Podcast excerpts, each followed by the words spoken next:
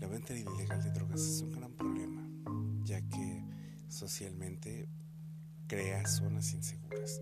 muchos lugares donde antes había mucha tranquilidad, pues ahora son puntos de venta y distribución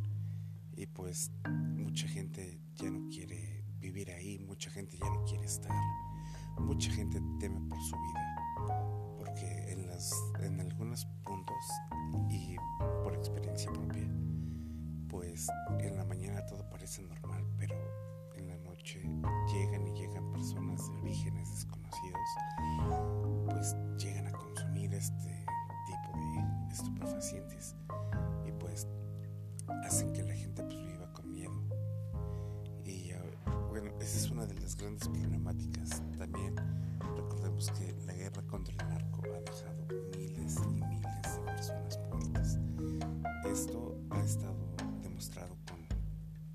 con muchas estadísticas y muchos estudios que se han hecho a través de muchos años y a través de muchos este,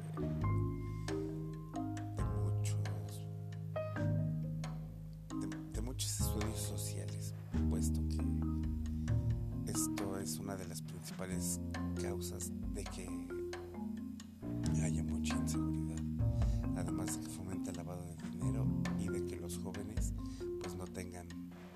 aspiración más grande a que ser narcotraficante o a ser este o a ser secuestrador o en pocas palabras formar parte de un grupo de crimen organizado. Si en verdad eh, la situación con la legalización de algunas drogas como la marihuana se llegara a realizar, se tendría un resultado muchísimo mejor para la sociedad mexicana, puesto que si se regulariza podríamos recabar impuestos para que pues el país tenga más liquidez económica, se podría llegar a acuerdos con gente en el campo, gente que se dedica a la siembra y cultivo de otras cosas, podría verse beneficiada también y llevar un registro de, quién, de quienes son consumidores y del por qué. Y pues obviamente también en ese aspecto juega un punto muy importante la legalización, puesto que con las sustancias que contiene la marihuana,